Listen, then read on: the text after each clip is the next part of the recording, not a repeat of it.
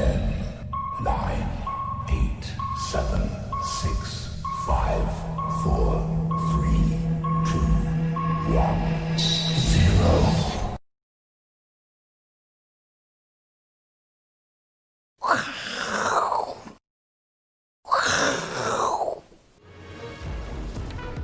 好，各位观众朋友，大家好，欢迎收看，我是金钱豹。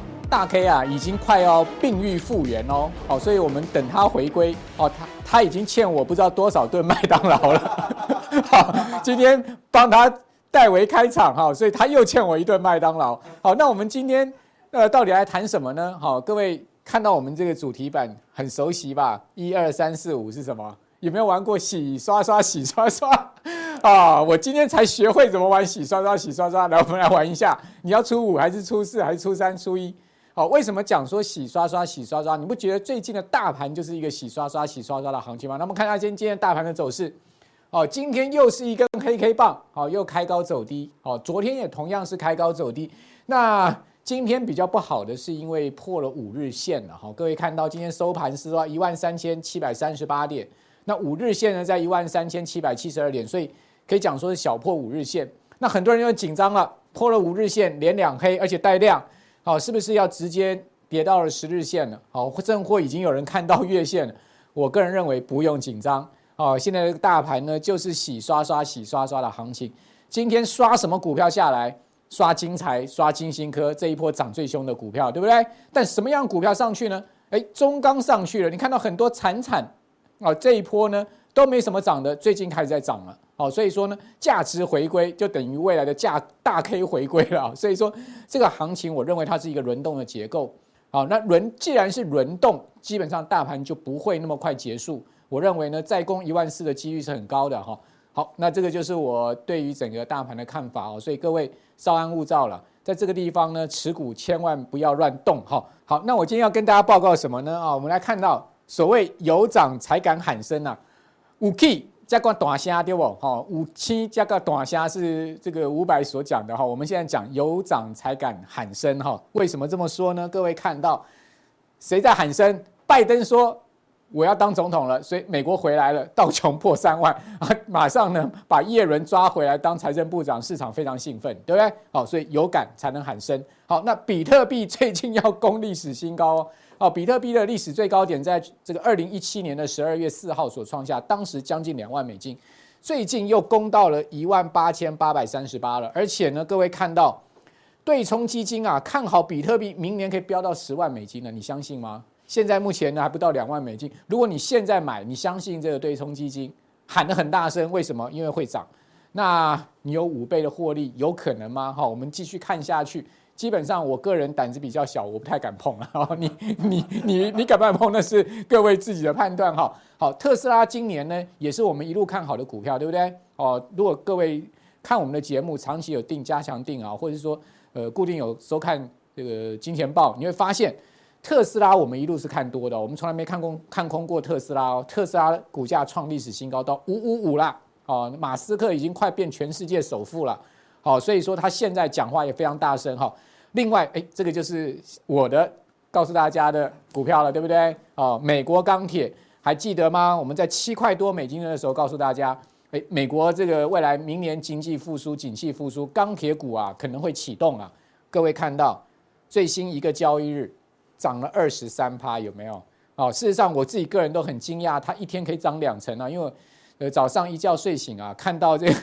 呃，收盘是涨二十三趴，我也不知道是该兴奋啊，还是该惊讶啊？哦，这个情绪非常的复杂哈。但是呢，看对蛮高兴的，有那种成就感哈。因为七块到十四块，短短两个月的时间一倍啊，所以说美国的股票就是这么神奇哈，它就是这么好玩。好，那今天要告诉大家，到底我们后面怎么看？哦，整个行情跟呃市场未来的一个可能的变化哈。好，那我们先来看一下，除了啊。我们刚讲美国钢铁啦，哈，美国铝业啦，这些股票最近涨很凶以外，中国大陆的三档电动车股票，好，随着特斯拉呢也都是暴涨，哈。各位看，现在目前全世界的汽车上市公司的市值排行榜，第一名是特斯拉，它已经接近到五千亿美金喽，哦，相当惊人了。一年交付汽车还不到五十万辆的公司呢，居然市值冲上去到将近五千亿美金。好，五千亿是什么概念？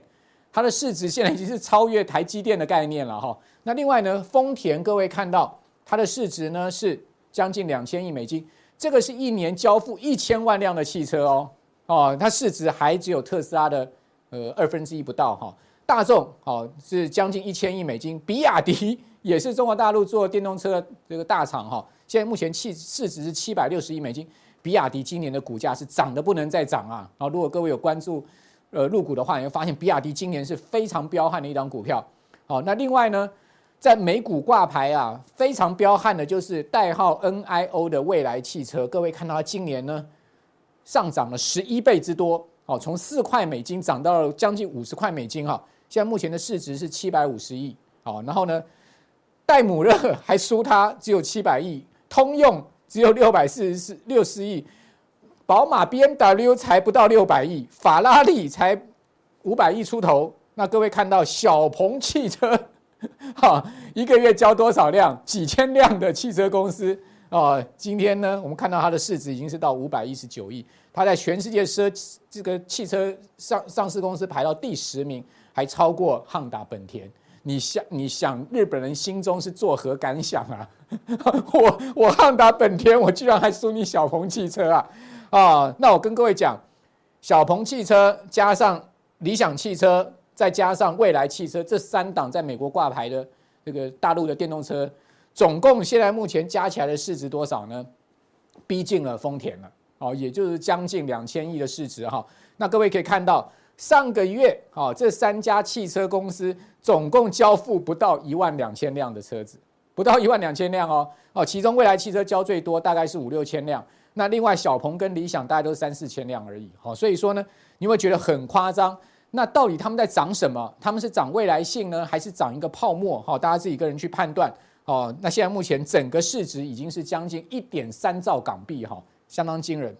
好，那这个是小鹏汽车的这个股价走势，各位可以看到，小鹏汽车的股价走势是用这样标的，有没有？直接一天可以这一根这一根红棒，好，这个美国股市是绿色的吗？上涨是绿色。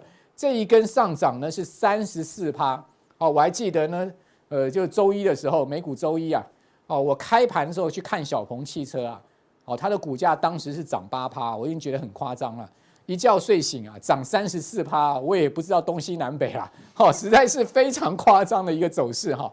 但是小鹏汽车有没有未来性？肯定有未来性，不然马斯克不会把小鹏汽车这家公司挂在嘴上。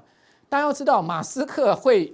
挂在嘴巴上的这个公司啊，一定是有来头，而且他也认为可能是将来特斯拉的敌手哦。哦，所以说呢，小鹏汽车呢是被马斯克点名的一家公司哦。哦，这个就值得注意哈。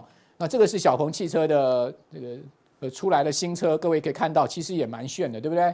好，而且性价比看起来还不错。哦，但据说交车也还蛮多问题的，瑕疵也跟这个 Model Three 哦是有拼的啦哈，就是说。电动车，我觉得现在的问题就是说交车是一个问题，另外呢，就是它的瑕疵也是一个问题哈。哦，不过未来他们的长期成长性是看得到。哦，所以说你认不认同它的这个股价？哦，就像你认不认同比特币是一样，它就是个概念，它就是一个未来式，它就是一个人类的发展的方向跟趋势。那如果你认同这个大的方向发展方向跟趋势，那你可能不会觉得啊，五百五十五块钱的特斯拉是贵的，而且它是经过分割的哦。你要把分割乘回去的话，你可以去看特斯拉是多少钱呢？啊，所以说这个完全涨的就是一个概念啊，什么样的概念呢？未来有前景，现在不赚钱的公司特会涨啊。那我们回过头来再看，那哪一些呢？是我们明年可以真的看得到呢？为什么美国钢铁的股价一天会飙二十三趴？最主要是因为现在美国的地汽车市场非常的夯哈，所以呢，美国的证券分析师、华尔街的。这些证券机构哈，投资机构已经开始重新去检视美国的这些呃低价的钢铁股，像美国钢铁啦，哦这一类的股票，哦为什么呢？因为他们发现，哎，现在车市非常的好啊，那汽车要用的强化钢板啊，非常的缺货啊，啊热压、冷压的价格都在往上升啊，哦，而且他们认为说，美国的钢厂已经重新拿回定价权，什么意思？过去美国的钢铁啊。哦，是被人家喊来话称斤卖的啦。也就是说呢，它是一个所谓的买方市场，现在已经变成是一个卖方市场。换言之，现在的钢价是我说了算了，不是你买家说了算了。哦，所以这样状况之下，他们就把明年哦这些钢铁业的获利啊，哈，包括平等啊，不断的往上升。哦，其中美国钢铁哦，因为被出了报告，所以说呢一天可以飙了二十三趴。最主要是一个美国的车市非常的好，哦，所以说你可以去注意 GM 的股价，你可以注意福特汽车的股价。为什么呢？这两两家公司的股价在美股的周二都涨了五趴六趴。哦，就是说。你也看到说这个疫情快结束了哈，那未来的人类开始出现了一个生活模式上面一个重新的回归，好，包括大家开始要买车了，哦，甚至买电动车了，好，那过去的产能的紧缩会变成是产能的整个解放，好，所以说这个呃整个情况是在批变的哈。那我们另外从这个纽约的热轧钢卷的报价来看哈，你可以看到它其实啊从呃九月以来就持续的在上升。每吨呢，从不到五百块美金已经升到七百块美金了，甚至现在目前看下个月可能会升到八百块美金。那整个十一月啊，美国的热压钢卷已经涨了百分之十一喽。好，所以说你从热压、冷压这些价格的的上涨，你也的确看到现在钢铁业是一个荣景开始的情况哈。那另外中国大陆的各钢品哈，从这个废钢、钢坯、冷压、热压，你可以看到是不是全面涨到五年来的高点？我们来看到这个地方。二零一六年到现在，哦，它已经突破五年来的高点，也就是说，大陆的钢铁业也是开始在呈现龙景。所以说，现在目前全世界的钢铁的景气的复苏，不是只有美国，是从全世界同同样的复苏。所以你可不可以去注意台湾的钢铁股？哦，中钢啦、大成钢啦、海光啦，这些我们之前都讲过的公司，为什么最近的股价都开始在动？哦，这个就是一个全世界性。另外呢，这个钢铁的原物料铁矿石。好，各位看到它的价格也是从五月以来就一路的往上升，也就是说铁矿石的价格是更早启动，带动整个啊所谓冷压热压的价格哈，你可以看到它现在目前呃上升的一个多头态势并没有改变哈。好，那这个就是我们可以看到，就是说整个基本面在变化哦。那未来性有没有？当然，明年的全世界的汽车市场的复苏哦，那再加上呢，哦整个电动车未来的这个前景哈，这两个一结合下来，想象空间就出来了。哦，所以我刚刚讲说，尽管美国钢铁这家公司还在亏钱，没有关系，股价先涨一倍再说。好，那这至于说我们今天讲的这个概念呢，到底我们要注意什么样的产业跟甚至投资标的呢？我们等下再加强錠再来告诉大家。接下来还有下面一位，好来，好，又回到了我们最近在追踪的这个美股的市场哦。那我想，其实这一连串追踪美股的这个数据哈，追踪下来之后，也已经将近快要一年的时间。那不晓得大家看出什么样的端倪没有？基本上呢，现在呢，简单来说就是股票市场跟实体经济面是脱钩的一个现象。那我们看到，其实，在这一波的美国股市在总统大选之后持续的往上攻高，到了昨天晚上的美国股市呢，它是一度的哦创下了历史新高，在高道琼工业指数是攻破了三万点。这个时候，川普呢召开了记者会，他说。三万点来了，你看都是我的功劳。好，拜拜，就结束了啊，就结束了哦。很罕见，他没有在放炮，对不对？哈，那但是呢，他就已经准备欣然接受呢，哦，拜登要当选总统的事实。哦，那当然，对于我们这些哈期待他有些什么后手的人来说，有点失落。哦，那不过我只能说，这个逃命坡已经拉上去了。川普的这一场记者会，主要是在告诉他的金主说。你们要逃命，我已经做到了。好，那这个记者会就是告诉大家拜。好，这个拜，大家就去想一下后面什么意思。好，那从整个市场上的这个涨势来看，的确是非常的强劲。那当然，我们就要去观察一下，在恐慌跟贪婪指数的部分，在昨天呢是飙高来到了八十八。好，八十八。一般来说，哈，恐惧贪婪指数呢大概在六十以上，大家已经就要开始戒慎恐惧。好，戒慎恐惧。那更何况是来到八十以上。过去这两年吼，只要恐惧贪婪指数呢来到六十以上，拉回的几率呢高达百分之七十；拉到八十以上，拉回的几率高达百分之九十。那不要说现在是已经在八十八了哈，在呃之前哈，我们在今年年初的三月份的这个股灾之前，也曾经看到恐惧贪婪指数呢一度来到了将近快九十的相对高档位阶，市场上非常的悲观。如果大家回去回想一下。今年的第一季一二月份，台北股市的那种氛围，你就大家知道是什么样的感觉，就跟现在台北股市差不多。好，那所以呢，在恐惧贪婪指数出现的同时呢，大家一定要站在反市场的方向去进行思考，要居安思危，然后甚至呢，在策略的拟定上面，可能要稍做一下调整。好，回过头来，我们就看一下美国股市的一些相关的总经数据。最近公布出来的一连串的数据呢，其实都告诉我们一件事情：美国的这个就业数据基本上还是比较差一点点。哦，那这张图呢是呃美国呢的这一些相关的失业救济的补助的呃款项。那么累计到目前为止，大概还有两千万的美国人是领着各式各样的津贴。那你说，原本我们看到这个初次申领失业救济金的这个数字，不是一直不断的下滑吗？没有错，这是因为呢，该领的都领完了，然后呢，领到的呢也都已经到期了。他既然告诉你是初次，也就表示你只要一旦申请到了，你不可以重复申请，好，不可以重复申请。所以人数一来越来越少，这很正常。但是你看到他来到八十万这附近的时候，就很难再往下掉。为什么？因为市场上不断不断的有新增的失业人口存在。那你现在没有办法能够领到政府给你的津贴，也不能够领到领到州政府给你的津贴，好吧？那我就可能转到其他名目的哦，社会补助啊、保险的失业保险的补助等等的津贴，这样子总 total 加起来两千万的美国人。透过这样的情况，在维持现在的生计，好，那听起来好像很可怜，对不对？但是呢，这就是美国的现状。好，那这个是美国消费者的情况是这样，就是已经开始慢慢的过着入不敷出，然后要维持生活非常困难，面对着可能会被房东赶出去，或者是房贷交不出来的压力。在这个同时，跟消费者相对的那一边，就是企业端。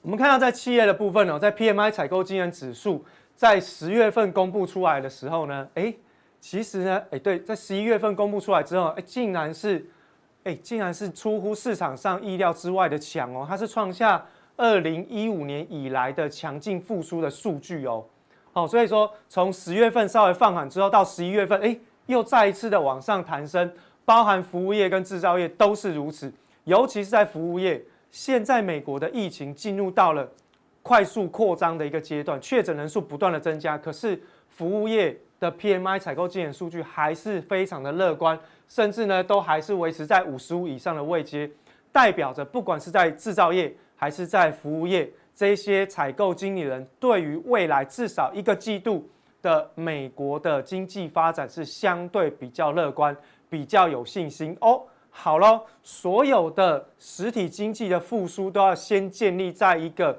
信心乐观的一个程度当中。为什么？因为你有乐观的信心，你才会相信明年美国景气会复苏。你相信美国景气会复苏，这些企业呢才会怎么样？才会做资本支出。那我们上一次呢，在节目当中有跟特别跟大家讲，明年的美国股市要能够有基本面的支撑，一定要有一件事情出来。第一个就是。美国的这些相关的银行的贷款要能够把钱放出去，第二件事情就是企业要能够因为要做资本支出去跟银行贷款，所以资本支出变成是明年美国非常重要的复苏关键。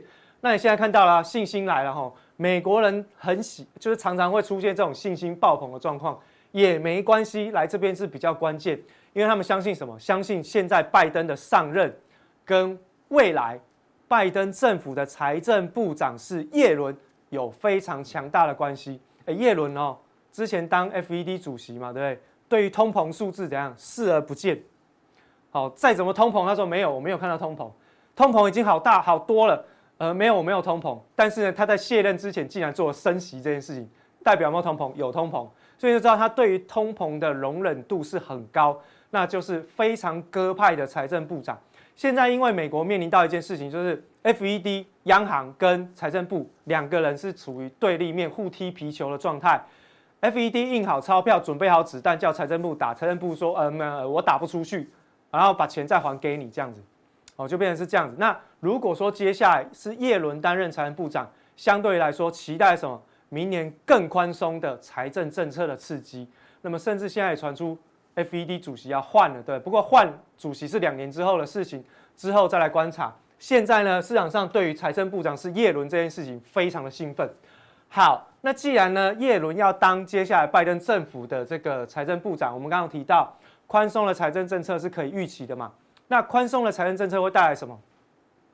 现在有很多的钞票，FED 印出来，可是没有流到市场上，所以造成什么？钞票很多，可是呢没有点火，然后呢通膨没出来，哦，通膨没出来。那现在呢，它市场上的交易结果告诉我们，这个是美国的各天期到期的殖利率曲线所画出来的，分别有就是说在今年哈一月份第一季起跌之前哦，就是股灾之前的殖利率曲线的状况。然后另外呢，在灰色的这一条呢是啊，应该说红色的这一条是三月份，就是这一次的美国股市跌到低点的状况。另外呢是九月份哦，这一次科技股见高点的时刻。再来一个就是最近的状况，蓝色这一条。所以你可以看到哦，在这几条曲线当中，它整个曲线往下移，其实代表整个市场的状况是非常的不好，没有错。但是你看到下面揪取的这三条，最新的是蓝色这一条，它的斜率。很明显的是往上翘了一阶哦，很明显往上翘了一阶，而且是在长天期的部分，所以呢，代表市场上对于通货膨胀的预期是非常强劲的反应哦，非常强劲的反应，就是说未来明年一定会有通货膨胀，一定会有这市场交易的结果。好，所以当通货膨胀来临的时候，市场上所有的估值的定价就会开始重新洗牌，因为如果你有去学过所谓的这个 CAPM，就是资产。资本定价理论，你就会知道，十年期公债值利率是所谓的无风险利率的定锚，也是所有报酬率的定锚。当这个利率在波动的时候，会影响到市场上很多资产价格的估值要重新修正。好，那这个呢，就变成是一个非常重要的啊发展，因为当利率在往上涨，我们直接讲结论，当利率在往上涨的时候，其实我们都有讲过，股市会往下修正，因为什么？本益比。好，本益比的概念是会被往下修正的，好，所以这个会变成是股市的一个比较长远的隐形的压力存在这里。那我们再来看到，就是从十年期公债殖利率带出来的几个利率的一个观念，就是说，在十年期的这个均衡利率，哈，在 break even 的部分，就是说，十年期未来它预期跟通货膨胀要能够抵消的这个均衡利率，透过市场交易出来的结果是在一点七，哦，这是最新的。另外呢，十年期公债最近交易的结果大概是在零点八七左右。那实质利率呢，这两个相减之后是在负的零点八四，大概就是在零点九到零点八这中间哈。实质利率的部分是负的零点八到零点九这附近去做波动。但是你就看到，当实值利率一直不断的开始有往零轴靠拢、收敛的迹象，往正值靠拢、收敛的迹象的时候，黄金就开始修正哦。所以其实在整个呃，十年期公债值利率的发展，你看到它直接都是往上涨，它都是往上。虽然最近这边有些波动，十年期公债殖利率会有一些波动，最主要还是跟市场上对未来的预期有关。那短线上面，可能有些人觉得说我应该要买一些公债来避险，可有些人又觉得说未来一定会有通货膨胀发生，所以我要把债券卖掉，所以造成短线在十年期公债殖利率的部分，有时候会来这边来来回回，来来回回。但是它往上走，应该是已经是一个确定的趋势了。好，确定的趋势。法国兴业银行有预估了，就到年底，好，十年期公开殖利率会高达百分之一。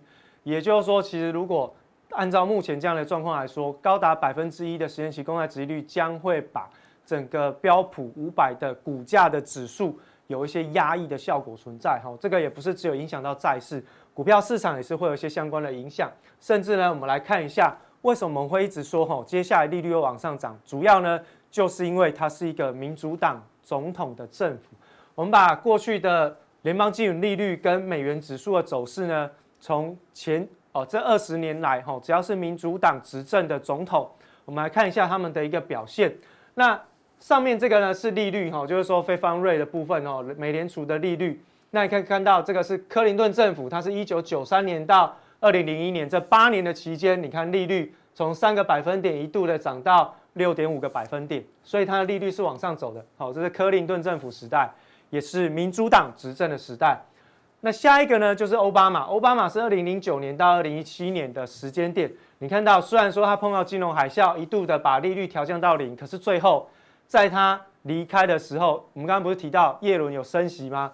他还是从零把它升回到一。呃，大概是超过一个百分点以上左右的啊附近，所以呢，其实你可以看到民主党总统的时代就是利率会上扬，利率会上扬。那美元指数呢？我们来看同样的一个时间点，美元指数你看很明显看到吧？这就是涨，美元指数就往上走，对不对？往上走。奥巴马也是一样，他上任的时候在这边，哎，可是他到卸任的时候，还是来到了将近快一百零七左右的，一百一、一百零七左右的这高点。所以呢，这两个都是民主党总统在任的时候，利率是走升，而美元是升值的态势，这可以互相做对照。为什么？因为我们常说，哦，这个利率是货币的价格，所以你看到利率走扬，势必接下来的美元就会有升值的态势发生。而过去在这，我们是举最近这二十二十五年的一个状况，在最近这五十年以来，基本上都是维持同样的惯性。所以这一次拜登上台，会不会又看到从同样的惯性发生，利率又开始往上弹升？不管它弹升到哪里，对市场总是会有影响。美元现在所有市场上所有的投资大行全部都看坏美元要贬。各位，你去画一下这个趋势，你去画一下那个结构。这里是一个底部，这一个底部随便一画就是六年的底部，涨一波都还没到，然后它压回测颈线。你觉得如果是大波段，我们在看黄金的那种走势，你觉得它压回，请问它是整理还是要下跌？它已经突破了趋势，它已经突破了颈线，已经涨了，确定它要上涨。第一波还没到，然后呢压回来就先测颈线，请问它是？上涨还是要下跌？哦，这个从技术面也可以解释哈，所以其实大家可以特别留意一下利率跟美元指数的走势。所以无论如何，你在市场上看到短期的波动都不代表未来的趋势，我们要看的是比较偏长期的方向。所以，我们之前常常看到在现货金价跟十年期的这个实质利率的一个相关联性，虽然中间都会有一些背离，比如说呃，这个你看到实质利率呢，呃，一路的往零轴靠拢，哦，往下是往零轴收敛。然后呢，金价往上是在走涨，你看它，哎，好像哎往零轴看，怎么金价在涨？可是你看到它最后还是会收敛回来，金价还是会跌回来，哦，还是会跌回来。那现在目前的整个呃这个实质利率是都在往零轴附近正值的部分去进行收敛，所以黄金的价格本来就会比较弱，哦，本来就会比较弱。所以呢，在这个整个走势当中，我们要告诉大家，呃，从未来。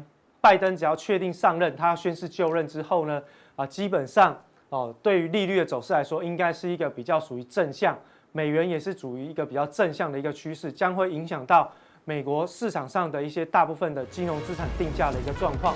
所以呢，在接下来我们的加强定当中，我们就会透过利率的延伸来告诉大家，从上个礼拜我们谈到的一些相关的商品，包含像是原油的走势。这个礼拜我们要谈的是原油延伸出来的一些相关的投资机会，要怎么去做观察，尤其是在台北股市当中怎么去做掌握。等一下加强定会告诉大家。